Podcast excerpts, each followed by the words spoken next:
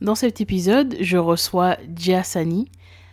Djia Sani est une euh, activiste et militante martiniquaise qui se bat pour les droits des Martiniquais et même des Antillais en général. Et aujourd'hui, je la reçois, j'ai le plaisir de la recevoir. Je voulais vraiment l'inviter parce que c'est une personne qui a une humilité incroyable et qui se bat pour une cause qui me touche, qui me tient à cœur. Et au-delà de ça, au-delà de moi, je pense qu'elle a énormément de choses à t'apporter. Peut-être que tu te fais actuellement des réflexions et sans doute euh, elle aura des, des, réponses pour toi. Euh, on va parler de pas mal de choses. On a parlé de, des répercussions de la colonisation, de la situation actuelle euh, aux Antilles et notamment en Martinique. On va parler de pas mal de choses très intéressantes. C'est pourquoi je t'invite à écouter cette interview jusqu'au bout. Tu pourras retrouver euh, tous les liens vers les réseaux sociaux et le site de Jay dans la description. Et puis voilà, je te retiens pas plus longtemps, je te souhaite un très très très bon épisode. Bonjour et bienvenue dans Deviens inspirant, le podcast qui te permettra de t'ouvrir à de nouvelles méthodes d'évolution, de réflexion et à une meilleure connaissance de soi. On abordera des sujets autour du développement personnel, de la psychologie et de la spiritualité. Je suis Gélissa Cerveau, je serai ton cobaye. J'apprends, j'expérimente ce que font des personnes inspirantes et qui réussissent et je te transmets ce qui fonctionne le mieux dans le but de t'aider à devenir la personne que tu veux être et à inspirer ton monde. Alors, donc, moi, je suis donc euh, Hassani, euh, j'ai 28 ans, je suis une Martiniquaise et euh, je suis créatrice de bijoux, mais euh, je suis plus connue pour mon militantisme et parce que ça fait un peu plus d'un an qu'on a, on va dire, commencé un combat ici en Martinique où toutes les choses qui, qui, nous érangent, qui nous étouffent, qui nous oppressent, ben, on, on dit non, on dit stop à ça. On a différentes façons de se faire entendre et depuis peu, on a ben, on, on s'est tourné un peu vers le militantisme un peu vert, puisqu'on fait de la permaculture et partout on peut installer des bacs pour que les personnes euh, apprennent à s'auto-alimenter, parce que c'est aussi quelque chose de très important pour nous. Ben, on le fait en fait euh, de façon totalement euh, bénévole, puisque c'est vraiment quelque chose qui nous obsède en fait en rentrant dans le combat en Martinique. On a beau aller dans tous les sens, on se rend bien compte que si on n'est pas, si on ne s'en sort pas tout seul au niveau de l'alimentation, oui. Ben, on, pourra, mener tous les combats qu'on veut, on ne pourra pas. On pourra pas s'en sortir sans ça. D'accord. Voilà. Alors, on est tourné là, en ce moment. D'accord, ça marche. Et du coup, quelles sont les principales actions que vous essayez de mettre en, œuvre? Euh, ben, Comme j'ai dit, en fait, c'est l'installation de bacs un peu partout. Déjà, euh, ben, nous-mêmes, parce que dans nos vies, la permaculture, c'est vraiment un style de vie pour que nous-mêmes, en fait, les militants, le, le militantisme, c'est vraiment pas quelque chose de, de frontal avec les gendarmes, euh, le feu, les roches et tout. nous, en tout cas, on a, en, menant ce combat-là, il y a eu cet aspect-là, effectivement, de la lutte, mais on se rend compte qu'il y a un autre aspect qui est vraiment très, très important de, de mettre en avant, puisqu'on on se rend compte en plus que la génération, enfin, nos générations de, de, de Martiniquais, en fait, cette nouvelle génération-là, elle n'est pas très intéressée, en fait, elle n'est pas tournée vraiment vers la, vers la terre, et ce qu'on veut, c'est inverser la tendance donc, euh, on essaye au mieux d'influencer en fait les personnes vraiment à, se tourner vers la terre, à mettre leurs mains dans la terre. On a des partenaires qui, qui offrent des, plans. Qui, euh, là, nos actions, elles sont plutôt vertes, si je peux me permettre. C'est ce qu'on appelle le permactivisme. Ouais. c'est vers quoi on est tourné là. Est-ce que tu peux nous expliquer un peu en quoi consistent euh, ben, les actions d'une personne militante en fait? Qu'est-ce que ça, qu'est-ce que ça signifie exactement? Bah, il y a plusieurs niveaux parce que je me suis rendu compte que euh, dénoncer des choses qui nous dérangent, c'est pas suffisant en fait. On peut pas juste dire euh, bon ben la Martinique on passe dans une chlordécone, euh, c'est un scandale. Ouais. On peut pas juste se contenter de dire ça et j'ai l'impression, fait le sentiment que c'est pas que moi, parce qu'on est vraiment pas mal de personnes. Les gens parlent beaucoup de moi, mais je suis pas toute seule en fait. Je pourrais jamais faire, on n'aurait jamais pu faire tout ça si on n'y avait pas ce nombre de personnes-là, donc on est vraiment très nombreux, mais on veut plutôt que de, de, de, voilà, de dénoncer uniquement ou de raconter l'histoire, on veut vraiment essayer de changer la, la donne. On est vraiment obsédé par l'idée de pouvoir sortir de ce système-là. Alors ça a l'air redondant, parce que j'en parle souvent, je dis de bouler la plantation, de sortir du système, mais c'est vraiment pas que des mots. Dans nos styles de vie, en fait, c'est vraiment ce qu'on applique on essaie vraiment de voilà de, ben, ne pas consommer béquet. On essaie même pas on va dire qu'on ne consomme pas du tout béquet nulle part c'est mort no way. Euh, on, essaye voilà chaque personne même si tous les militants ne sont pas vraiment sur cette euh, n'ont pas vraiment envie de mettre la main dans la terre, mais il y, y, en a qui ont lancé des projets d'entreprise, en fait, qui sont en accord avec nos valeurs et avec ce qu'on a envie de voir pour demain, en fait. On n'a pas envie de voir une Martinique où les gens, ils ont juste un job pour avoir un job, qui souvent, en plus, sont engagés par des personnes qui n'ont rien à battre, en fait, de l'avenir du pays. Ce qu'on veut, c'est vraiment que les personnes soient, euh, ben, apprennent à être en harmonie avec le territoire qu'elles occupent et puis utiliser les choses qu'il y a dans nos territoires parce qu'on on est vraiment dans une culture de l'import tout ce qu'on consomme, la, la, majorité de ce qu'on consomme, c'est des choses importées, alors qu'il y a à manger, en fait. Et s'il n'y a pas, ben, on plante, on fait, on fait pousser à manger, c'est possible. Ce qu'on veut, c'est vraiment arrêter. Et puis déjà, en fait, le minimum, c'est... Euh, on s'est rendu compte que fermer un supermarché, c'était peut-être trop pour certaines personnes, mais on peut au moins demander aux gens de ne plus aller dans le rayon fruits et légumes, dans, dans le, fruits et légumes pardon, dans le supermarché. C'est en 2020, on peut au moins faire ça. Même si on ne peut pas fermer le supermarché, on peut au moins faire ça. En apprenant à faire pousser à manger chez nous, en apprenant à... Et euh, je ne me rappelle même plus de la question que tu m'avais posée. En fait, justement, je te demandais un peu qu'est-ce que c'était réellement euh, ben, être militant ou une militante, en fait. Oui, en fait, pour moi, en fait, j'ai vraiment pris conscience. J'avais une conception du militantisme qui a évolué, en fait, en une année, qui était obligée d'évoluer parce que je me rends bien compte que par exemple, on ne peut pas crier non à l'oppression et puis se retourner et puis être nous-mêmes des oppresseurs envers d'autres groupes, en fait. Et euh, c'est une question qui, euh, qui a été vraiment centrale puisqu'elle a, elle a causé pas mal de, ben, de désaccords sur euh, ce que, ce que c'était vraiment que la lutte. Est-ce que c'était une question raciale Ou est-ce qu'on parlait vraiment de personnes oppressées? Est-ce qu'on mettait un terme à cette oppression-là, en fait? L'oppression qu'on ne veut pas pour nous, on ne peut pas se retourner et la faire à quelqu'un d'autre. Et donc, euh, les, la, la, lutte, vraiment, c'est moi j'ai pris conscience, en tout cas dans cette année-là, que c'est beaucoup plus grand, le travail est beaucoup plus gros que ce que j'avais imaginé euh, quand on a commencé euh, il y a un peu plus d'un an. Ça englobe, pour moi, en fait, on ne peut pas, il n'y a aucune forme d'oppression qui est acceptable, en fait. Et c'est vraiment un débat, je trouve, qu'il y a au sein de la communauté noire parce que, ben, on, on dirait qu'il y a des oppressions, bon, on peut, on peut se permettre, quoi. Alors que non, on ne devrait pas du tout se mm. permettre de pousser qui que ce soit. Tout à fait. D'ailleurs, on va y revenir tout à l'heure. Mais juste avant, je veux juste euh, voir avec toi, en fait, pour arriver à toutes ces conclusions et euh, à mettre en place justement toutes ces actions que tu mets en place aujourd'hui, euh, quel a été ton cheminement, en fait? Par quoi est-ce que tu es passé pour justement avoir ces prises de conscience? Déjà, j'ai toujours été très passionnée par l'histoire des luttes noires de façon générale, mais ça m'a pris du temps, moi, pour m'intéresser à la lutte en Martinique. Et euh, j'ai le sentiment qu'une fois qu'on prend conscience de ça, en fait, on a, on a vraiment le sentiment que ben, les mêmes revendications qui ont été faites depuis, même dans les années, euh, je sais pas moi, 1800, même à l'abolition de l'esclavage, en fait, ben, elles reviennent tout le temps. Ce sont tout le temps les mêmes revendications. Et la chance que, que, que moi j'ai eue et qu'un groupe d'amis a eu, c'est que on a pu aller vraiment à la rencontre des acteurs de l'histoire martiniquaise, des personnes qui, ont, qui à l'époque aussi étaient des jeunes militants. Et, et euh, on a le sentiment que le combat n'est pas fini, clairement. Et, et euh, en tant que jeune martiniquais, on ne peut pas juste se permettre d'occuper cet espace-là avec euh, ce, ce, ce, passé historique-là et puis continuer à faire comme si en fait tout va bien non enfin la Martinique c'est le paradis c'est la plage non en fait il y a des problèmes qui sont beaucoup plus profonds et qu'on a du mal à régler en fait, puisqu'il se passe, les problèmes, on, nous, les a donnés là, le problème béquet par exemple, euh, il existe depuis bien longtemps avant nous.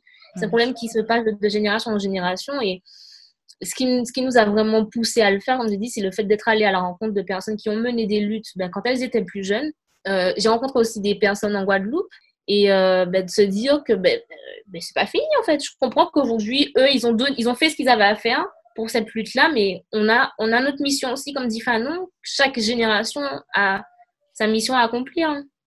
Et euh, pour nous, c'est, ben, on s'est dit, voilà notre mission, on va faire ça. On va tout simplement le faire. Alors, de la manière est discutable, elle, elle diffère beaucoup de, de nos anciens, mais euh, c'est nous, en fait, c'est notre génération, et c'est comme ça qu'on fait les choses. Et d'autres générations viendront après et feront les choses autrement, et on, et je ne vais pas dire, ah, mais j'aime pas la méthode. Non, ils feront, ce sera leur époque, ils feront comme ils auront à faire. Je partage ton point de vue là-dessus d'ailleurs. Hum, d'ailleurs, euh, par rapport à ça, je voulais savoir euh, concrètement quelles sont les problématiques, euh, enfin les principales problématiques que vous essayez de combattre? Alors, les différentes problématiques. Donc, déjà, on nous a donc connu avec le problème du chlordécone, mais avant tout ça, on a eu le temps d'aborder pas mal de problèmes, non seulement le pas, les, problèmes de, de 50 pas géométriques euh, en Martinique, euh, parce qu'il y a eu un homme, ça nous avait vraiment touché. Un Martiniquais, sa maison avait été détruite par l'ONF, l'organisme national des forêts, c'est quelque chose qui est géré par des Français en, Martinique. Et euh, donc, la, la, loi des 50 pas géométriques, c'est que tu peux pas construire ta maison à 50 pas de la mer euh, à plus de 50 pas de la mer parce que voilà, il faut respecter les 50 pas et tout. Et euh, il y a beaucoup de maisons qui ne respectent pas les 50 pas géométriques. Et euh, notamment les béquets. Donc les béquets, c'est des personnes fortunées et tout. Elles ont leur maison, leur villa au bord de la mer. Elles ont leur quai personnel avec leur bateau. En fait, il n'y a personne qui vient leur dire quoi que ce soit. Est-ce que, je vais juste te couper un petit instant. Juste par rapport aux béquets, est-ce que tu peux juste expliquer pour ceux qui ne sauraient pas qu'est-ce que... Donc les béquets, ce sont les descendants d'esclavagistes que dire de plus Ce sont les descendants directs, ce sont des personnes qui, sont restées entre eux, qui se sont euh, reproduits entre eux, qui sont restés vraiment euh, dans, le, la même caste. C'est une caste, hein, les béquets. Euh, c'est-à-dire qu'il y avait une telle soi-disant haine des, des, Noirs qu'il fallait mieux être marié à son cousin ou à son frère parfois que que de, sortir de la communauté, en fait. Donc, c'est des gens qui sont vraiment restés entre eux, qui se sont reproduits entre eux sur plusieurs, plusieurs générations. Jusqu'à aujourd'hui, c'est des gens qui ont été indemnisés à l'abolition de l'esclavage. Voilà. Ce qui fait qu'ils ont pu continuer, euh, même s'il n'y avait plus les chaînes et il n'y avait plus les coups de fouet, ben, ils ont continué à, asseoir un pouvoir économique sur la population martiniquaise mhm. jusqu'à aujourd'hui. Et en plus de ça, les béquets sont aussi ceux qui sont responsables de l'empoisonnement au chlordécone de la Martinique et de la Guadeloupe. Donc, ce sont des personnes, et puis il y a tellement de choses sur lesquelles ils sont totalement. Euh, ben, par exemple, Bernard Ayotte, qui a plusieurs centres commerciaux, supermarchés, il occupe en fait euh, le territoire de façon illégale, puisque normalement, enfin, je ne me rappelle même plus du terme, il y a, y a, une loi sur la concurrence où tu ne peux pas ah occuper au part du marché. Et c'est ce qui fait de façon totalement illégale. Et euh, il y a plein de choses, comme je vous ai parlé des constructions des maisons, de, de magouilles, des entreprises. En fait, c'est, c'est les rois des. des... Je, n'arrive même pas à les décrire. Parce que, je ne sais pas si c'est juste des esclavagistes, des descendants d'esclavagistes, ou c'est juste des empoisonneurs, ou c'est juste des. Je ne sais pas. Mais on a un vrai problème avec ça, en fait.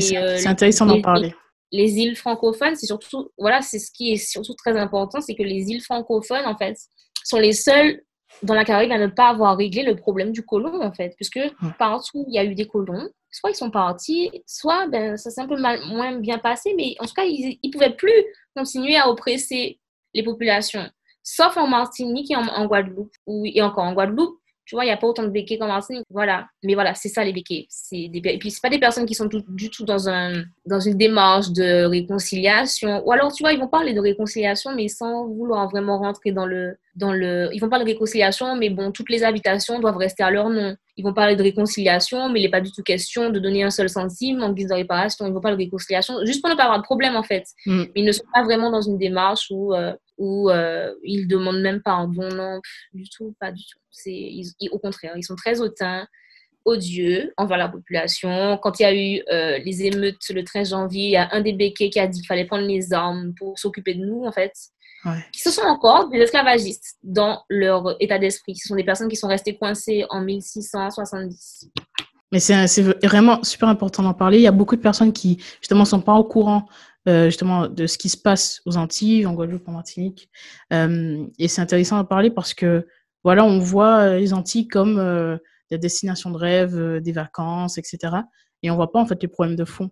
Et mm-hmm. moi, je me souviens que, parce que je viens de Guadeloupe, et je me souviens que bah, je vivais encore en Guadeloupe lorsqu'il y a eu la, la grève en 2009. Mm-hmm. Et, euh, et j'ai vu en fait toutes ces critiques, toutes ces personnes justement venant de métropole qui disaient que on se plaignait pour rien, qu'il n'y a pas réellement de problématique. C'était surtout des personnes euh, paresseuses qui cherchaient pas de travail, etc. Tu vois. Et mm. c'est vraiment important, je pense, à mon sens, de mettre la lumière sur ça parce que la réalité est tout autre en fait, tu vois. Bien sûr, et en fait, c'est surtout pas une personne dans son vouloir être méchante. Hein. je suis pas méchante, mais bon, les gens, quand je parle, ils prennent mes mots très mal. Mais c'est surtout, c'est certainement pas une personne blanche qui vient en vacances deux secondes, euh, deux semaines en Guadeloupe ou en Martinique, qui peut comprendre la réalité des gens, qui, surtout des populations noires, en fait. Et mm. ça fait partie d'une des choses qu'on dénonce aussi, c'est aussi le génocide par substitution parce qu'il y a un véritable problème. En fait, on, on, est en train de disparaître. Euh, littéralement. Et euh, ben, en ce moment, ce qui se passe en Kanaki, c'est assez révélateur, puisque, comme je dis, j'en parle souvent, mais je dis mais que, que c'est les mêmes politiques migratoires qui ont été appliquées à la Kanaki qu'on applique encore aujourd'hui mm. en Réunion, en Martinique, en Guadeloupe. Et euh, l'objectif, c'est qu'on soit comme la Kanaki, au final, que, que les personnes qui occupent le territoire soient inférieures aux personnes étrangères qui sont là depuis 5 ans ou même 10 ans, tu vois. Et c'est quelque chose qui nous pose vraiment problème parce qu'on se dit, mais qu'est-ce qu'on veut faire de nous en fait? Et, et, et quel sera l'avenir de la Martinique si euh, nous, la jeunesse martiniquaise, on ne prend pas en considération ce qu'on est en train de dire, on ne nous prend pas en considération, mm. on fait passer des, entretiens depuis la France pour que les gens ils aient des postes euh, ici en Martinique. En fait, c'est quel est l'objectif? C'est qu'on parte en fait et qu'on ne revienne pas. donc, euh, il y a beaucoup de choses, il y a beaucoup, beaucoup de choses qu'on dénonce, euh, enfin, tout ce qui nous dérange, tout ce qui... Euh, mais il y a des choses redondantes qui reviennent, donc notamment les béquets, bon, l'oppression policière, euh, je veux dire, ça c'est quelque chose de mondial, global, donc c'est même pas... Et pour revenir par rapport au chlordécone, euh, concrètement, qu'est-ce qui, quelles sont les actions qui ont été mises en place par rapport à ça, en fait? Alors, ben, nous, pour dénoncer l'empoisonnement chlordécone, on a décidé du coup de bloquer les enseignes du groupe Bernard Ayotte, hein, puisque la famille Ayotte s'est directement impliquée dans l'empoisonnement. Ouais. Et euh, donc, on a fait ça, ça fait déjà un an, ça fait trop bizarre, parce que j'ai l'impression que c'était hier. Et là, j'en parle, ça fait déjà un an qu'on a commencé, en fait. Bon, le Covid est venu un peu freiner tout ça, mais euh, en fait, on avait tous les samedis, on bloquait du coup un supermarché de, de Bernard Ayotte.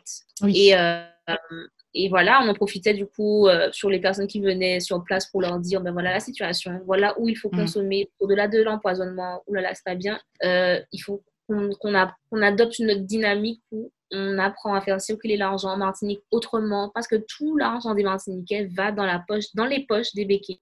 Et c'est pas normal, parce que, en fait, il y a un dicton qui dit que plus tu donnes du pouvoir à quelqu'un, plus il va en abuser. Ben, c'est exactement ce qu'on fait. Et il en a tellement abusé que le gars nous a empoisonné, en fait. Et, et c'est plus possible. Donc, on veut vraiment influencer les gens à réfléchir déjà. Et puis, à leur dire, ben voilà où il faut consommer, va là, va là. Nous-mêmes aussi, sur nos réseaux, on essaie de mettre en avant un certain style de vie qui, euh, ben, qui n'empoisonne pas la Martinique euh, qui, et qui, euh, ouais, en fait, ce qu'on veut, c'est le bien de la Martinique et des Martiniquais. À mon avis, être Martiniquais, c'est ça. Vouloir le bien de la Martinique et des Martiniquais, parce que souvent on me dit, oui, mais les bébés sont Martiniquais. Non. À cette question-là, moi, je réponds que non. Parce que demain, je peux très bien aller faire un bébé en Suisse. Euh, il ne sera pas suisse pour autant, tu vois. C'est pas juste une question de je suis né sur le territoire, mais je suis. Non, en fait. Il faut vraiment avoir un rapport avec la terre qu'on occupe et le rapport que les béquets ont, c'est un rapport de domination. Tout comme ils nous dominent, nous, ils dominent les espaces, ils dominent la nation, ils trouvent normal de déverser du poison comme ça pendant des années, malgré les, les, pardon, les interdictions. Mhm. Euh, pour moi, ce pas des Martiniquais, ces gens-là, du tout pas c'est pas martiniquais dans l'état d'esprit, dans la façon de faire, non. Et je vois que, enfin, au niveau de, par rapport à ce, cette problématique, il y a énormément de divergences d'opinion parce que j'ai pu constater qu'il y avait énormément de personnes qui étaient contre justement ces boycotts. Comment est-ce que vous avez vécu ça? Pas surpris. Euh, on ne s'est pas lancé dans cette lutte-là en se disant que tout le monde allait être d'accord avec nous. Déjà, on connaît très bien notre peuple, puisqu'on a été là où ils sont là, en fait. Hmm. Mais bon, quoi que, il y en a quand même qui ont des, des réactions assez surprenantes. Même à l'époque, j'aurais pas eu ce genre de réaction, mais on connaît les gens, en fait. On sait surtout quel travail a été fait dans leur esprit, dans nos esprits. Je n'ai pas envie de dire leur, parce que c'est nous tous. La différence entre nous, du coup, et les autres personnes, c'est que nous, on a décidé de se soigner. On est conscient, en fait, de tout ce qui a été fait et on a décidé de se soigner. Personne ne veut même pas reconnaître qu'elles sont malades. C'est pas moi qui le dis, c'est François. Non, non, il était psychiatre. On est tous malades, en fait. On est malade d'aliénation, on est malade et il faut se soigner. Oui, euh, comment est-ce que vous avez vécu, justement, le, le, le, fait qu'il y ait des gens qui étaient contre, enfin, des personnes, des Martiniquais, en fait? Pour nous, c'est pas, c'est pas grave. C'est pas grave. voilà, c'est on s'attendait vraiment pas à ce que les gens. Parce qu'on touche à quelque chose d'un point sensible en Martinique, qui est la consommation. Au-delà que ce soit le fait, au-delà du fait que ce soit quelque chose de béquet et tout, c'est vraiment, on a un problème de surconsommation en Martinique. Donc, quand tu empêches un Martiniquais de venir faire ce qu'il aime le plus, c'est-à-dire surconsommer, c'est normal. Ils s'en foutent, même si elles sont valables. C'est normal, en fait, qu'ils soient donc, euh, l'objectif après, c'est aussi d'alerter sur ça. Et euh, il y a quelque chose qui s'est passé, du coup, ça va être l'anniversaire de cet événement-là. Euh, le 28, 28 décembre, Oui. où Bernard Ayotte, justement, il avait fait une promotion. Voilà, j'allais y venir. Voilà, voilà. Mm. Et euh, ben, c'était de la folie ce jour-là. Les gens se sont battus avec nous, en fait, mais il y a eu une autre part de la population qui s'est dit non, mais là, ça va beaucoup trop loin. Et c'est là que je te dis que même si j'ai été dans la peau de ces gens-là, il y a certains comportements quand même. Tu peux pas mordre quelqu'un, par exemple, pour Ah oui, ouais. aller acheter du champagne. Tu peux pas te battre, tu peux pas frapper des femmes et tout. Et, Il y a vraiment un lavage de cerveau qui a été fait, quoi. et, et en face de ça, tu vois, il y a les militants. Bon, voilà, on s'y attend, mais il y a d'autres personnes qui sont aussi choquées et qui se disent non, mais c'est pas normal, là, ce qui se passe. Et ben voilà, c'est. Il y a eu beaucoup de personnes voilà, qui ont montré leur désaccord, mais je sais qu'il y a eu beaucoup, beaucoup de prise de conscience. Et ben, c'est l'objectif. Tant pis pour ceux qui ne sont pas d'accord, tant pis pour ceux qui, qui veulent acheter pour acheter. Et il y en a qui ont besoin de comprendre, en fait. On a surtout envie, nous, de voir une nouvelle génération. Il y a beaucoup de personnes qui sont très jeunes, qui sont avec nous. Il y, en a, de- il y a des jeunes de 19 ans. Et on se dit qu'on veut une nouvelle génération qui, qui va vraiment avoir un autre état d'esprit. Parce que c'est plus possible. On fonce droit dans le mur, là, littéralement. Mais euh, selon toi, quelle est la cause de, de tout ça? Le fait qu'il y ait justement des personnes de la même communauté qui font face aux mêmes problématiques, mais qui finalement, se... au lieu justement de s'unir face à cette problématique, ils vont justement entrer en guerre, en fait. Ben, ça, c'est l'aliénation, en fait. C'est le propre. euh, Je veux dire, euh, quand on voit ce genre de comportement-là, on se dit que euh, l'outil principal de, du, du maître esclavagiste Hmm. sur la plantation, c'était pas le fouet, hein. c'était vraiment l'esprit des personnes colonisées. Et c'est pour ça que France Fanon, pour nous, c'est un pilier, parce que le mec, c'est un, un psychiatre. Il t'explique, en fait, de quelle façon l'aliénation a fonctionné sur nos cerveaux. Et je pense qu'il n'y a pas assez de Martiniquais qui ont lu France Fanon. Parce que pour moi, France Fanon, c'est c'est une gifle. Ouais, c'est de dire, ah ouais, merde, ouais, c'est ça, en fait, qui m'arrive là. Et c'est ça, c'est comme quand on te dit, par exemple, en fait, comment tu peux guérir d'un cancer si tu ne sais même pas que tu es malade? C'est vrai. Si quand on te dit que tu es malade, tu refuses d'entendre le diagnostic. Tu dis, non, non, non. euh, C'est un déni, ouais.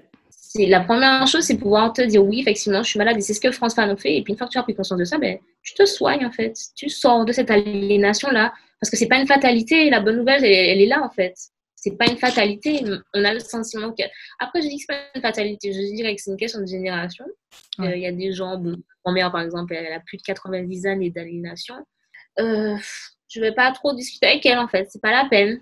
Mais il y a, nous, en fait, là, on est obsédé par la nouvelle génération. Les nouvelles générations, c'est elles qui vont changer le game. Nous, on est en train de se battre là, justement, pour que ce soit plus simple pour elles, pour qu'elles soient plus légitimes. Et aujourd'hui, concrètement, euh, aujourd'hui, concrètement, une personne euh, qui s'y connaît pas, qui sait pas en fait comment faire, dans quelle direction aller, quel conseil tu pourrais lui donner pour euh, justement s'ouvrir sur ces problématiques, apprendre à connaître sa culture finalement, Mhm. son histoire.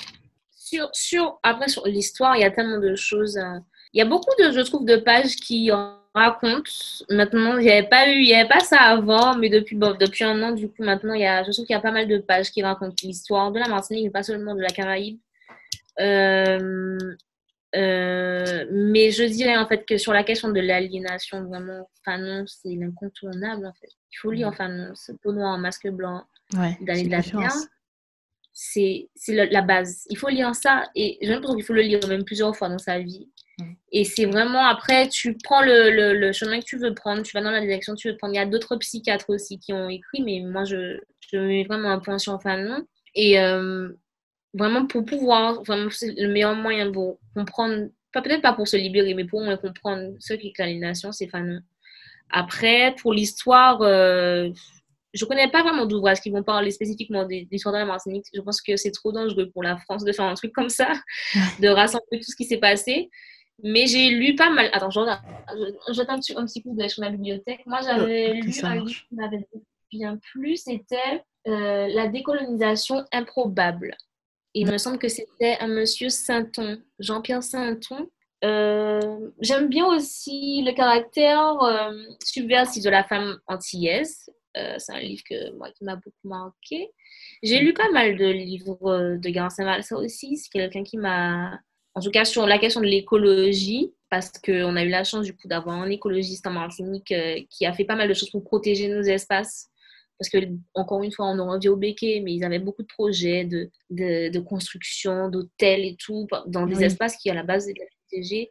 Et euh, ben, on, a eu, euh, du coup, ce maire-là qui a fait euh, en sorte que ces espaces-là soient soit, soit, réserve, soit préservé. Et c'est quelqu'un que j'ai pu rencontrer aussi et qui m'a mis en contact avec d'autres acteurs de la Martinique. J'ai pu rencontrer des membres de l'OJAM.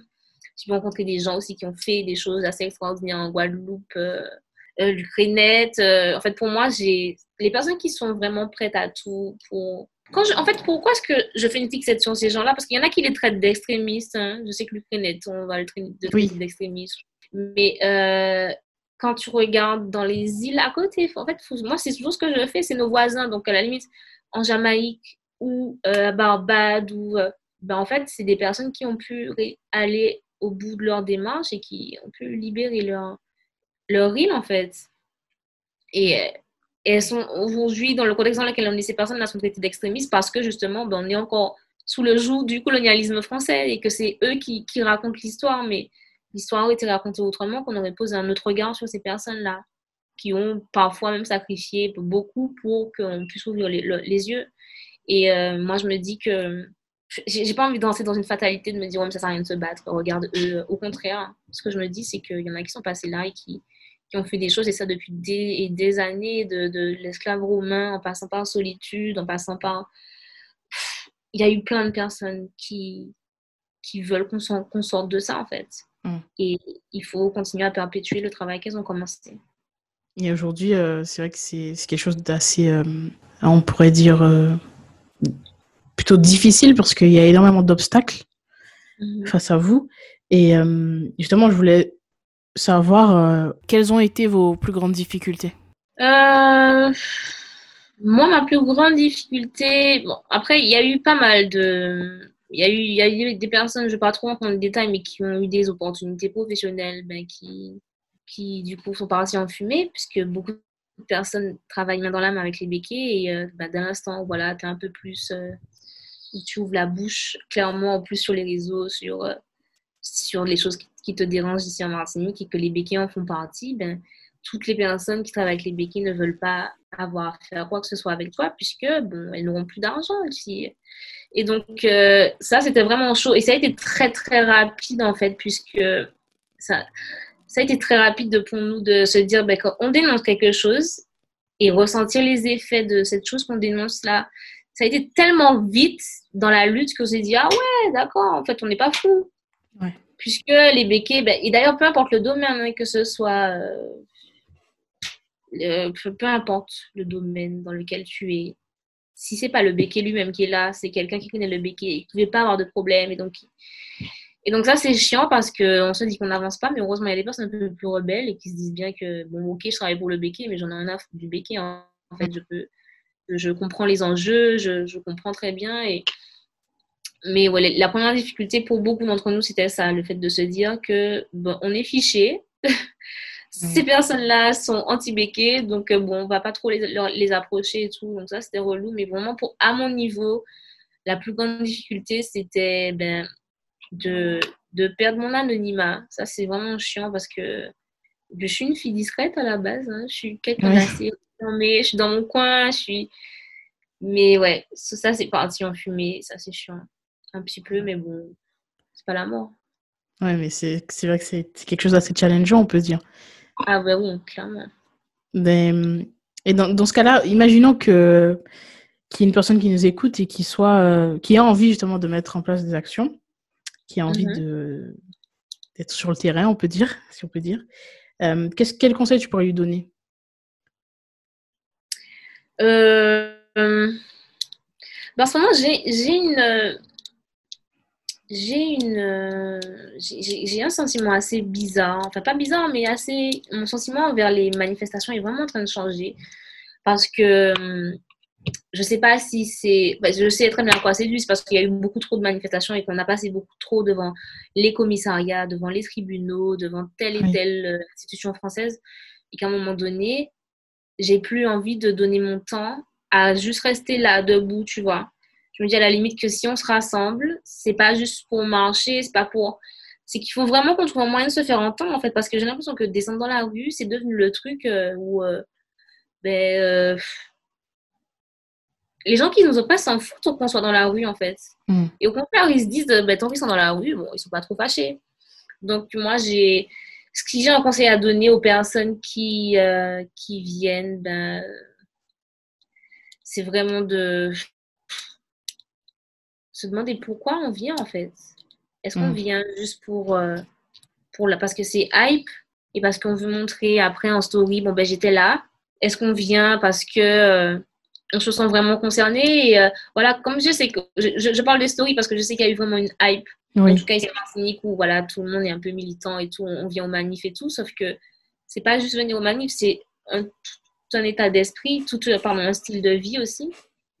Et euh, tu peux pas genre venir à une manif où on dénonce l'empoisonnement au chlordécone et puis après tu vas à Carrefour en fait. Mm, tout à fait. Parce que d'une façon, tu participes. Donc avant de venir en manif, moi ce que j'aurais dit, c'est vraiment de checker son style de vie. Et puis, euh, parce que en fait, je, je vais peut-être fataliste dans ce que je dis, que, et beaucoup de personnes ne vont pas être d'accord avec moi, mais je suis bout Mm. des manifs là. Je, ah ouais, j'ai donné, j'ai trop donné. Et je considère que si je me déplace maintenant, c'est pas. Parce qu'en fait, je sais pas si on, on se rend compte du nombre d'heures qu'on perd. Moi, je suis auto-entrepre- auto- auto-entrepreneur et Ouais. la journée que je passe devant le, le tribunal. Alors, autant qu'il y a quelqu'un à l'intérieur, je comprends, mais bon, dernièrement, il y a eu des manifs où, genre, venez, on va devant le, tri- le, le bureau du préfet ou je sais pas quoi. Non, en fait. Parce que je dois aussi, moi, me gagner ma vie. Le militantisme, il, ne me paye pas. Et quitte à, à, à, à débloquer du temps pour une action, autant que ce soit une vraie action, en fait. Pas juste venir, euh, oh là, dire, oh là là, je suis pas d'accord. euh. Bon, après, peut-être, c'est peut-être que c'est moi qui suis un peu trop folle dans ma tête, mais voilà comment je pense aujourd'hui. Je, je me déplace Ouais. plus pour rien, quoi, ça me fatigue. Ouais, je comprends tout à fait ce que tu, ce que tu veux dire, mais c'est intéressant, tu as parlé de pourquoi, de justement euh, la raison pour laquelle tu fais ça. Et justement, est-ce que tu penses que c'est que c'est un peu ce qui fait que les gens ont du mal à, du- à tenir sur la durée, on va dire? Parce qu'il y a énormément de personnes, voilà, comme tu disais, il y a une hype un peu euh, sur les réseaux sociaux, etc. Je sais, comme, comme je t'ai dit, je sais qu'il y a eu vraiment beaucoup de, beaucoup de, de prise de conscience euh, chez, les jeunes, en tout cas.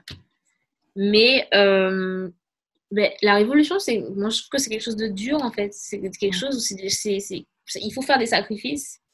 Et je sais qu'il y a beaucoup de personnes, même si elles sont pour notre cause, elles sont pas prêtes à faire ces sacrifices-là, en fait. Ouais. Et euh, se demander vraiment, mais pourquoi je fais ce que je fais, en fait? Est-ce que vraiment il y a une prise de conscience ou est-ce que c'est juste, je, est-ce que je fais comme Parce que les gens aiment bien faire comme aussi? Bon, j'ai vu un tel faire ça.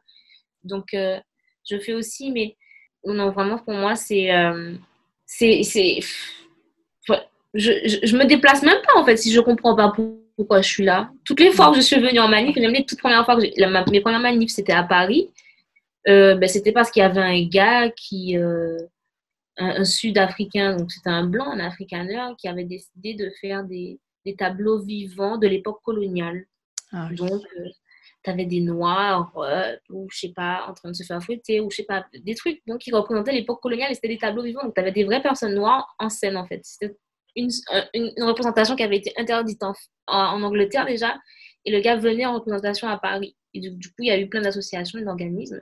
Ben, je me suis dit, mais j'ai pas envie que le gars fasse. ça. Et puis, on avait entrevu des images, c'était assez. Donc, je me dis, je vais parce que je ne veux pas que monsieur fasse sa représentation. Et il y a d'autres personnes, en fait, je comprenais pourquoi je me déplaçais. Mm. Mais je me dis pas que je vais parce que bon, ben, j'aime bien tel. Souvent, ça, ça, m'attriste, en fait. Ouais. Les gens qui, qui m'aiment bien parce que je sais même pas pourquoi, en fait.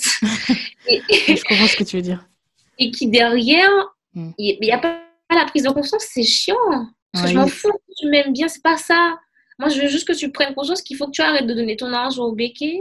Je veux juste que tu prennes conscience qu'il faut que tu commences à valoriser ton territoire. Maintenant, maintenant. C'est- Je m'en fous. Et en fait, il y a ce côté un peu fanatique où les gens sont pareil. En fait, j'ai pas envie que tu viennes euh, à une manif pour moi. J'ai pas envie que. C'est nul, je suis pas là pour ça. C'est. Ouais, je comprends. C'est-à-dire que c'est c'est un... le combat, en fait, il te dépasse, tu vois, ça, ça, Mhm. ça va au-delà de ta personne, quoi. Et voilà, c'est pour ça que la question euh, pourquoi je viens en manif, elle est très importante. Hmm. Est-ce que tu viens pour la hype ou est-ce que tu viens parce que tu as vraiment envie de voir les choses bouger? Qu'est-ce que tu es prêt à faire, toi, pour, pour que les choses bougent? Qu'est-ce que tu es Hmm. prêt à sacrifier? Parce que ça va passer par des sacrifices. On ne peut Ouais. pas se dire qu'on va faire une révolution pépère, euh, tranquille, confortable. Non, on n'a jamais rien obtenu dans la facilité comme ça. Donc, euh, Ouais, tout à fait. Et effectivement, on parlait tout à l'heure de conséquences, et, c'est ce que tu disais, hein, tu... il y en a quand même pas mal. Et euh, du coup, ça m'amène à, un autre sujet. Je voulais qu'on parle de, euh, des statuts qui ont été déboulonnés euh, justement en Martinique. Mhm. Est-ce que tu peux nous remettre un peu dans le contexte, nous parler de ce qui s'est passé? Ben, C'était le 22 mai. 2020 en Martinique, c'est le jour de l'abolition de l'esclavage. Et depuis toujours, l'abolition de l'esclavage, bon, à l'école, on nous apprend Victor Chelcher, Victor Chelcher, Victor Chelcher. En Martinique, t'as la bibliothèque Chelcher, t'as la ville de Chelcher, t'as, je sais pas trop quoi, Chelcher dans tous les sens. C'est Chelcher le héros de la Martinique. Et c'est grâce à Chelcher si on respire. Alors, c'est ce qu'on nous apprend. Sauf que quand on se rapproche un peu de, des personnes des historiens en Martinique. Ça dépend de quels historiens, parce qu'il y a plusieurs types d'historiens. Mais euh, ben, on nous donne des informations clés qu'on ne retrouve dans aucun livre d'histoire. Et on ne peut pas nier, en fait, ces informations-là, parce qu'il y a des faits, il y a des traces historiques. Et on nous parle, du coup, d'un Romain qui était un esclave. Et c'est un monsieur assez téméraire, assez siwar, comme on dit chez moi, et Romain, euh, bon, il y avait un jour où il jouait du tambour et euh, il y a un des béquets, euh, esclavagiste, là, qui lui interdit de jouer du tambour. Romain joue quand même du tambour. Il se retrouve enfermé et tout. Et les personnes qui sont venues pour le libérer, pour l'enlever de la prison dans laquelle il était, ont été fusillées. Et donc ça, c'était dans les alentours du 22 mai, entre le 20, 21, 19, 20, 21 mai. Et donc du coup, après que ces personnes-là aient été fusillées, ben, ça a provoqué pas mal d'émeutes en Martinique. Euh, ça a provoqué des insurrections dans toute l'île. Et euh, ce sont ces insurrections-là qui ont poussé la France à abolir l'esclavage. C'est ça l'histoire en fait. Et hmm. quand tu as, ah, ça, ça, change tout, ça change toute ta perception, ça change tout, toute ta vie même. D'avoir cette version-là de l'histoire plutôt que ah bon on était là misérable malheureux oh là là on prenait des coups de fouet oh là là oh. et puis Victor Chester est venu il a dit stop arrêtez tout non c'est pas ce qui s'est passé du tout en fait et donc euh, le 22 mai on s'était dit que c'est le moment de donner sa place à Romain et de, de, de faire taire Chelcher en fait. C'est trop de Chelcher c'est trop de Chelcher en plus Chelcher était favorable à l'indemnisation des béquets. L'indemnisation dont je t'ai parlé tout à l'heure. Donc, euh, ça se trouve, euh, si Shellshare n'était pas favorable à cette indemnisation-là, les béquets n'auraient pas eu d'argent pour nous empoisonner, par exemple. Tu vois?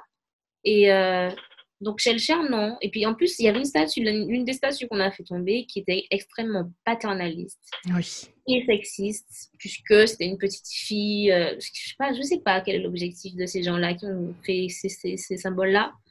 Mais en tout cas, pour nous, c'est insupportable de se balader et de, de, voir ériger uniquement des figures blanches, en fait. Et puis au-delà du fait que ce soit des figures blanches, à la limite, j'aurais voulu un homme blanc qui a fait un truc bien. Sauf que non. Gilcher, il a juste signé un papier, il n'a rien fait pour nous, c'est pas lui qu'on devrait glorifier. Joséphine qui est tombée, la meuf, c'est elle qui a suggéré à Napoléon de remettre l'esclavage.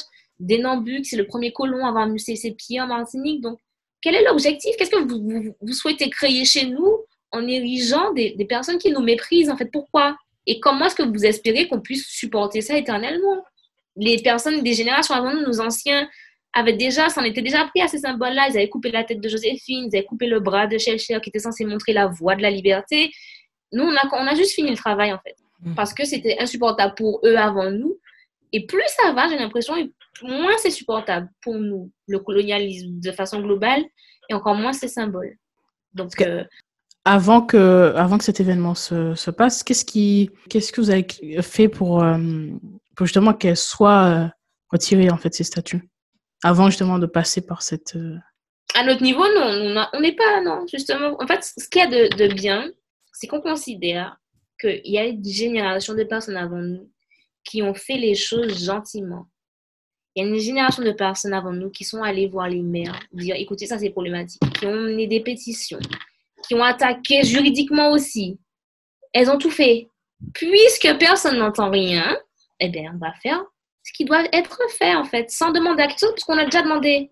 Ça a mm. déjà été fait. Il y a des associations. Nous, on n'est même pas une association, parce qu'il y a déjà suffisamment d'associations. Il y a déjà suffisamment de choses qui ont déjà été demandées gentiment. Et c'est que du crachat qu'on reçoit en retour. Donc, ça suffit. Donc aujourd'hui, euh, finalement, on vous en subissez un peu les conséquences. Hein. de, de tout ça. Que... Oui, c'est pas grave après. Euh, tu parles des, des convocations, mais c'est pas grave. Hein, c'est on s'y attendait. Ça savait très bien que, surtout quand on a vu Emmanuel Macron tweeter. ouais. Bon, là, c'est chaud quand même, mais bon, c'est pas grave. C'est le risque à prendre. C'est quand même grave. Que...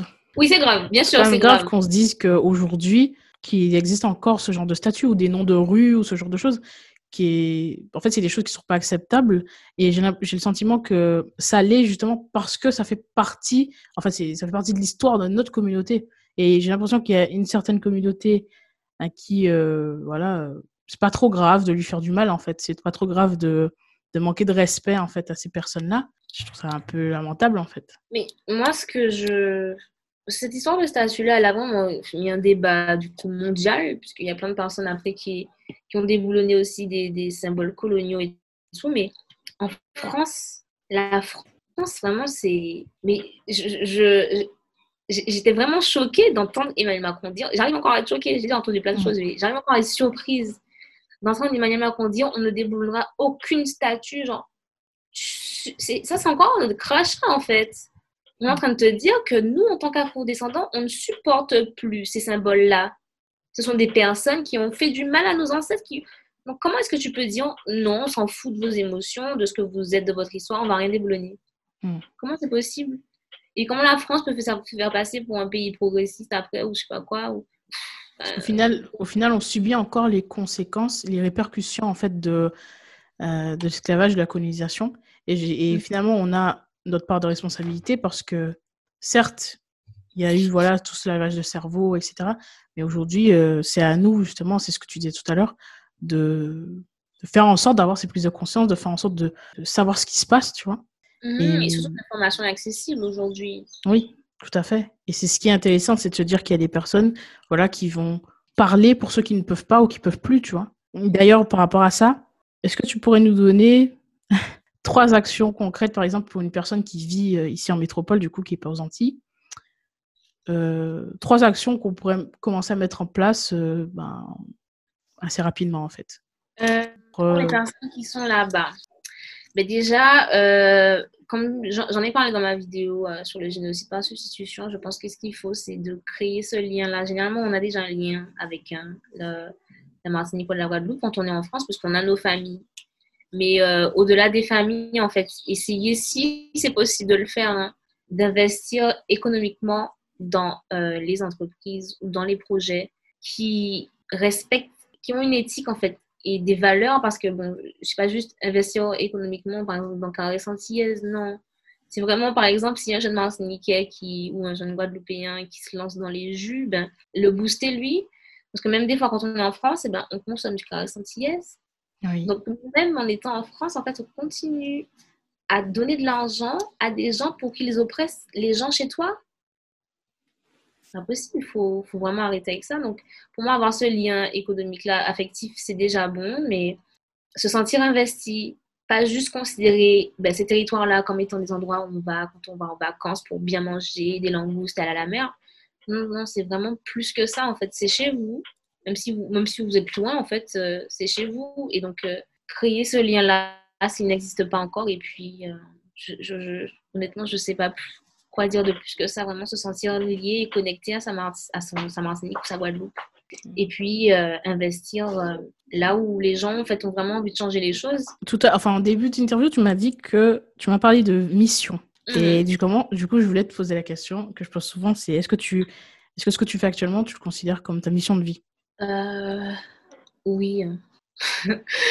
ouais, non, j'ai vraiment le sentiment euh, que c'est ma mission de vie, puisque même avant, en fait, j'ai toujours su que c'est ce chemin-là que j'allais prendre.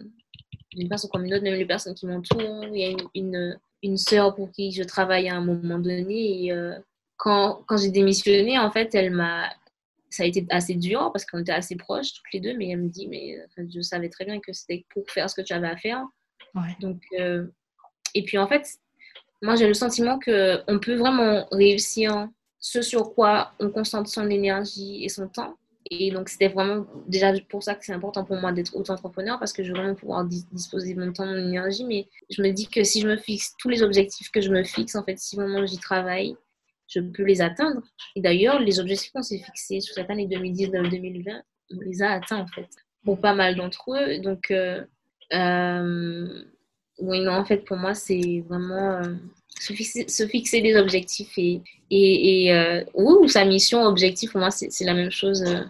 J'ai vraiment le sentiment que de toute façon, tant que les choses ne vont pas être différentes, je vais pas arrêter de m'habiller, en fait, puisque je vois pas à quel moment je vais me dire, bon, ben c'est bon, ça, je m'en fous.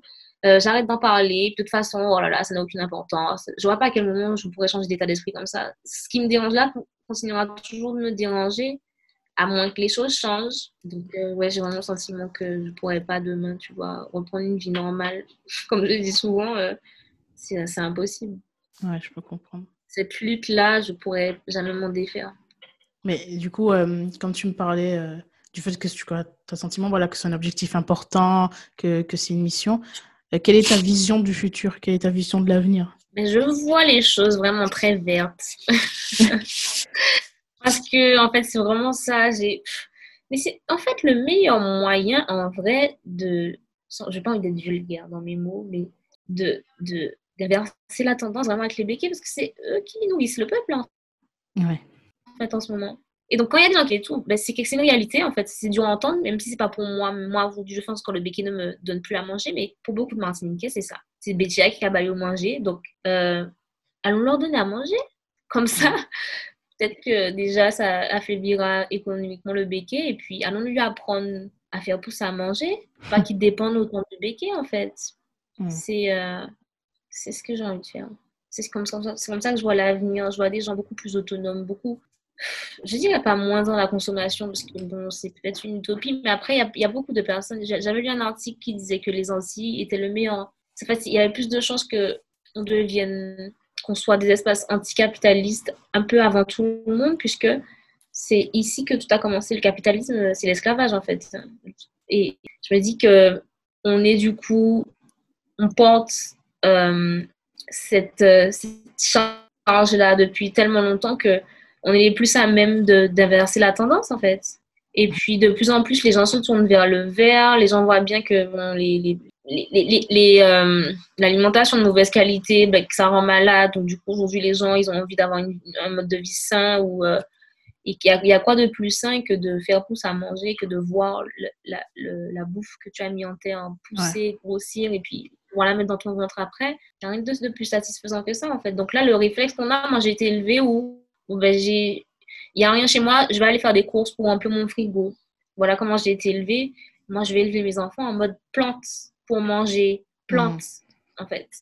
Donc, c'est comme ça que je vois l'avenir pour ne plus justement être dépendant de ces espèces de grandes surfaces, dépendant d'aller pousser un caddie, là, dépendant de ça.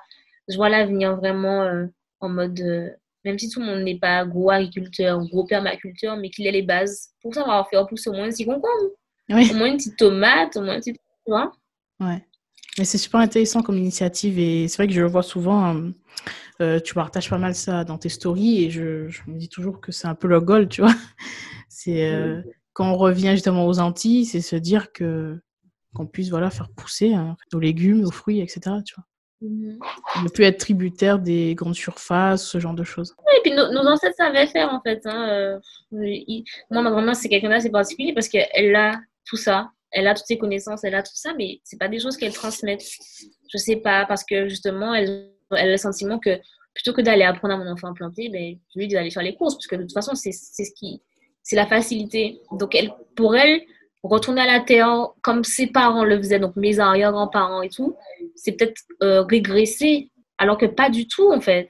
Régresser, en fait, pour moi, on régresse quand on est justement dans ce système-là de surconsommation. On va aller où comme ça, en fait, à surconsommer? On va aller où si jamais le bateau n'arrive pas demain en Martinique, on mange pas? On va où, en fait, avec tous ces produits importés? Non, à un moment donné, il faut casser ceci. C'est pas logique en plus. Donc, non. Moi, je, veux apprendre. J'ai appris quoi cette année-là à planter. C'est devenu un truc euh, qui me quitte plus aujourd'hui. Donc, euh, je hmm. pense que c'est accessible à tout le monde et c'est euh, nécessaire je dirais pas obligatoire pas qu'on traite de mais ouais il faut il faut là on n'a plus le choix et finalement c'est un peu être indépendant hein, en quelque sorte euh, autonome tout à fait. et euh, donc du coup en parlant, euh, sûrement en parlant de ça, tu as parlé tout à l'heure de ton activité en indépendant. Est-ce que tu peux nous en parler? Bah, c'est, donc, Du coup, je crée des bijoux depuis maintenant ben, deux ans. Et j'avais déjà en fait une petite manière où je faisais mes bijoux pour moi, mes amis et tout. Et après être partie au Sénégal, j'ai pu rencontrer des femmes là-bas qui m'ont appris à faire d'autres choses encore. Et ben, j'ai dit que. En fait, ce que j'ai vu, c'est qu'elles vivaient de ça, surtout, en fait. Et qu'elles étaient bien, en fait. Je me dis, mais je suis plutôt manuelle. Euh, en fait, tout autre. En fait, et, imaginer faire autre chose, ça m'ennuie énormément. J'ai déjà travaillé pour d'autres personnes. J'ai déjà. J'ai pas envie de faire ça. J'ai envie de disposer de tout mon temps et de mon énergie. Et en plus de ça, de pouvoir gagner ma vie en faisant quelque chose que j'aime. Donc, je fais ça. Et puis voilà. Et j'ai eu la chance de rencontrer ces femmes-là qui m'ont appris plein de trucs. Je continue à apprendre jusqu'à aujourd'hui, mais euh, voilà. Et puis jusque-là, j'étais dans une démarche où ben, je, prenais ce qu'il y avait en Afrique et je l'ai ramené euh, ici en Martinique. Mais euh, là, j'ai envie du coup d'entrer dans cette logique, d'être en accord avec mon discours où j'utilise des choses qui m'entourent, des choses. Il y a énormément, on est tellement, il y a tellement de richesses en Martinique. Est-ce que le bambou, la cannelle, et puis toutes les graines. On a tellement de graines différentes en Martinique. ça, c'est quelque chose que j'inclus du coup dans, dans, mes collections, mais ça va être pour 2021 si tout se passe bien. Oui, il n'y a pas de raison que ça se passe pas bien. C'est euh, ce que je vais présenter là et je, je, suis contente puisque justement là, c'est vraiment en accord avec ben, mon discours et puis euh, c'est ce que j'aime en fait. J'aime, j'adore faire des choses avec mes mains, j'adore créer des petits trucs, euh, puis, j'adore aussi transmettre. Euh, pour moi, je, je, je, parle pas juste de bijoux parce que voilà, je, je parle d'ornement parce qu'en Afrique, tout a une tout a une importance, tout a une tout a un sens en fait. Et nos ancêtres n'ont jamais rien fait en se disant que c'était juste pour faire joli ou que c'est de la déco ou que non, en fait. Tout a un sens et euh, même ce qu'on porte, les ornements qu'on porte, que ce soit pour la séduction, pour affirmer sa féminité ou pour d'autres choses. Mais euh, c'est pas juste des, petits bijoux en fait, c'est vraiment euh, des ornements. Donc voilà, je crée les ornements. Jusque-là avec des perles, des coris et bientôt avec des graines de chez nous. Voilà, je suis contente. ça marche. Ben, c'est super intéressant, il faudrait aller jeter un coup d'œil. J'ai vu un petit peu ce que tu faisais, j'ai un peu visité ton site et c'est super beau. Merci. Euh, vraiment. Et donc, je, du coup, par rapport à ça, je voulais savoir, est-ce que toi, tu encourages justement euh, ben, les Martiniquais ou voilà les Antillais à être indépendants, à voilà, est-ce que c'est quelque chose qui, qui, te parle? Bien sûr. J'ai l'impression en fait que notre génération, c'est, je connais très peu de personnes qui aujourd'hui euh, euh, se disent que, en fait, même si aujourd'hui elles, elles, sont dans un CDI ou euh, elles savent que ça va pas être éternellement, en fait, contrairement à nos parents où l'objectif c'était de faire carrière dans le CDI, euh, nous on, se dit que mais bon, même si j'ai des amis peut-être qui sont en CDI là, mais on a des projets en fait. J'ai d'autres amis qui se sont lancés dans des projets dans la restauration en, en accord avec nos valeurs et nos discours. Justement, on se dit ben on va faire à manger, qu'avec des choses qui n'arrivent pas par le bateau. Parce que si le bateau ne vient pas demain, en fait, on va pas attendre que le bateau ne vienne pas pour se dire, oh mon Dieu, qu'est-ce qu'on va manger? Non, c'est maintenant, on mange avec ce qu'on a. Et ben, c'est un pote qui l'a fait. C'est LMNT UNG pour ceux qui veulent aller voir sur les réseaux. Et euh, oui, en fait, j'invite vraiment tous les Martiniquais à le faire. Après, je sais qu'on n'a pas forcément euh, les capacités pour le faire, quoique ce c'est pas insurmontable, hein, je, le dis, si moi j'ai réussi à le faire, tout le monde peut le faire, parce que pas, je pensais pas avoir les capacités. Mais au moins, voilà, essayez de vous associer si vous sentez que vous pouvez pas le faire tout seul. Oui, tout à fait. Ou euh, si vous voulez travailler pour quelqu'un, évitez de travailler pour le béquet. Il y a, il y a des marques qui recrutent. Euh, si tu es caissière à Carrefour, par exemple, tu peux être caissière dans un autre supermarché qui n'appartient pas à un béquet. Tu peux si tu n'es pas prête encore à, voler tes propres ailes, en fait, même si tu travailles pour quelqu'un, tu n'es pas obligé de le faire pour les béquets. Oui, tout à fait. Tout à fait. Et aujourd'hui, euh, on peut dire que c'est de plus en plus facile, euh, même s'il y a bien sûr des. Ça peut être un peu, un peu plus difficile pour certaines personnes, mais c'est de plus en plus facile quand même de, de, se mettre à son compte, de commencer une activité, même en étant encore salarié. Donc oui, c'est mm-hmm. vrai que c'est une très, très grande opportunité. Ouais c'est euh, puis on a vraiment c'est pas comme je disais je parlais souvent je parle souvent de nos parents mais nos parents n'ont pas du tout été élevés dans cette mentalité. Je veux dire, euh, ils ont peur, même quand on parle d'entrepreneuriat et tout, mais nous, on sait très bien de quoi. On, connaît suffisamment de personnes qui sont auto-entrepreneurs pour se dire que je peux tenter ma chance, en fait. En fait, je parle des parents parce que souvent, les parents peuvent être un frein parce qu'ils n'ont pas reçu la médication. Et euh, il ne faut pas se dire que tu, tu, tu, tu es censé avoir la même vie que tes parents. après, je ne vais pas rentrer dans les relations des gens avec leurs parents, mais ouais. chacun son expérience. Mais moi, je sais que ma mère, si je l'avais écoutée tout le temps, ben, j'aurais pas fait tout ce que je fais là, en fait. Parce que souvent, ils ont peur. Parce qu'il y a l'aliénation aussi à prendre en compte. nos parents sont aliénés autant que nous, euh, même parfois plus que nous.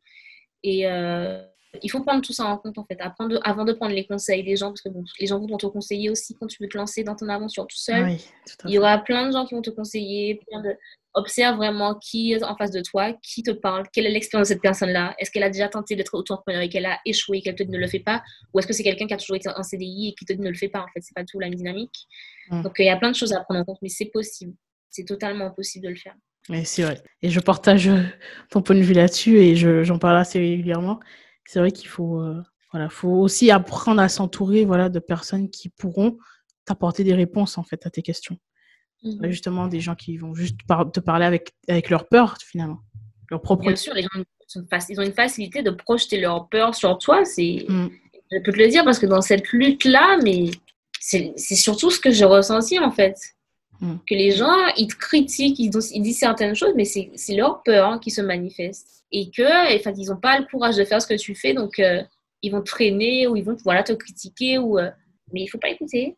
Il faut faire ce que tu, sens qu'il faut que tu fasses, c'est tout. tout à fait. Euh, alors j'ai une question voilà, très importante à te poser. Qu'est-ce que ça signifie être inspirant pour toi? Oh, alors être inspirant. ouais.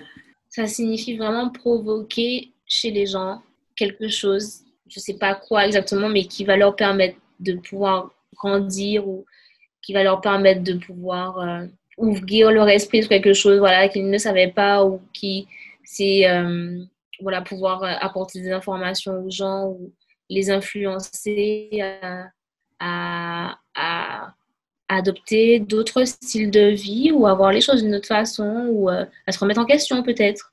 Ou mm. ouais, pour moi, c'est ça, c'est impacter les gens de façon positive mais parfois, j'ai l'impression que l'inspiration, ça peut peut-être passer par plusieurs phases, en fait. Donc, ben, j'ai l'impression que souvent, parfois, même quand on est inspiré, il faut passer par la phase où on est un peu mal à l'aise. Hmm. Et, euh, et, où ça fait partie du process, en fait. C'est la partie où voilà, il faut se remettre en question, où il faut. Euh, c'est ça qui est un peu mal à l'aise, mais c'est, pour moi, c'est une force de pouvoir se remettre en question. Ouais. Et, euh, ça montre en tout cas que ben, c'est toi qui, qui, qui, euh, qui mène le game dans ta propre vie. Ouais. Que tu as une information, être capable de se remettre en question, pour moi, c'est être vraiment très très fort, vu comment les gens ont du mal à le faire. C'est vrai. Tout à fait. Mais c'est vrai que c'est important euh, quand tu es dans un cheminement, enfin peu importe hein, ton objectif, c'est important de se rendre compte, voilà, à un moment donné, quelles sont tes, lacunes, quelles sont tes difficultés, quelles sont tes forces, quelles sont tes qualités, qu'est-ce que tu as fait de bien, qu'est-ce que tu as fait de moins bien. Enfin, effectivement, c'est même primordial. Je suis d'accord avec toi mmh sur ça. Est-ce que tu aurais un, un, dernier message à faire passer? Quelque chose qui te semble important? Voilà, je te laisse euh, la liberté d'exprimer tout ce que tu veux. Ah, euh, un dernier message à faire, à faire passer. Je suis contente des initiatives comme la tienne, vraiment, c'est super. Parce que euh, c'est important, comme tu dis, de mettre en avant des personnes inspirantes, mais surtout, en fait, d'avoir un autre récit. Parce que souvent, comme je dis, l'histoire a souvent été racontée par les colons. Et là, la force que nous amènent les, les réseaux sociaux, c'est que ben, on raconte l'histoire nous. Et personne ne peut venir la, la falsifier, la changer, la, parce que c'est nous qui sommes là et que c'est voilà en fait, les initiatives comme ça me, me, font chaud au cœur parce que ça laisse une trace euh, et c'est important que, que nous aussi on raconte notre histoire. Donc merci pour cette interview. Je n'accepte pas beaucoup d'interviews comme je t'ai dit, mais là je suis très contente. Je ne regrette pas. Je te remercie à toi, ça fait plaisir. Et euh, euh, voilà, continue dans ce que tu fais, continue à nous montrer des personnes inspirantes. Euh, on en a besoin. Les générations à venir aussi en ont besoin. merci. Effectivement. Je te remercie. Euh, est-ce que tu peux nous dire où est-ce qu'on peut te, retrouver et si, par exemple, tu as un événement euh, à venir? Alors, mon prochain événement, bon, alors, je sais pas si c'est un événement ou si... Mais c'est à Paris, du coup, euh, le 18 janvier. Donc, le frère qui a tagué Négrophobie d'État sur Colbert. Euh, je ne sais pas si je dois faire l'historique de Colbert. C'est le mec qui, qui, a inventé le code noir. Mhm. Euh, donc, il se retrouve en procès, du coup, le 18 janvier. Et je serai là, je vais témoigner en sa faveur. je serai là. D'accord. Donc, bon, s'il y a des gens sur Paname qui sont là dans le coin, euh, venez qu'on se check, qu'on se parle un peu. Parce que je trouve vraiment, il y a une dynamique euh, sur les symboles coloniaux, en tout cas en France, et il faut en parler. Même si Emmanuel Macron dit qu'on ne va rien déboulonner, euh, tu peux dire ce que tu veux. S'il faut déboulonner, on va déboulonner en fait. voilà, rendez-vous à Paris. Et puis, sinon, sur mes réseaux sociaux, Dia ma marque, c'est Formata. Vous pouvez jeter un petit coup d'œil. Et voilà. Sur Instagram, donc tu disais c'est Assani, donc euh, tiré du bas euh, Assani. Mhm. Et euh, du coup, on peut retrouver ton site aussi également. Voilà, tu as tout sur mon, ma bio de toute façon, donc euh, voilà. Une fois que vous avez dit Assani, c'est bon. Ça marche. Ben, je te remercie beaucoup. Merci à toi. À bientôt. À bientôt. Bye bye.